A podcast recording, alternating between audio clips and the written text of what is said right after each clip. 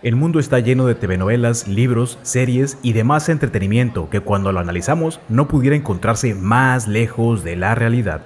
Lo denso de los hechos reales se vive donde está el pueblo y su gente, donde convergen las experiencias, vivencias y sentimientos de decenas, centenas o a veces millares de personas. El transmitir sucesos termina de ser un simple cuento cuando te enteras que es una crónica de hechos reales, que se presentan entre el ir y venir de seres que viven, comen, ríen, sienten, lloran y trabajan.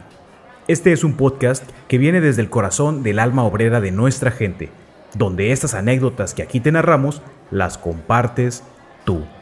Bienvenido, esto es Historias de Maquila.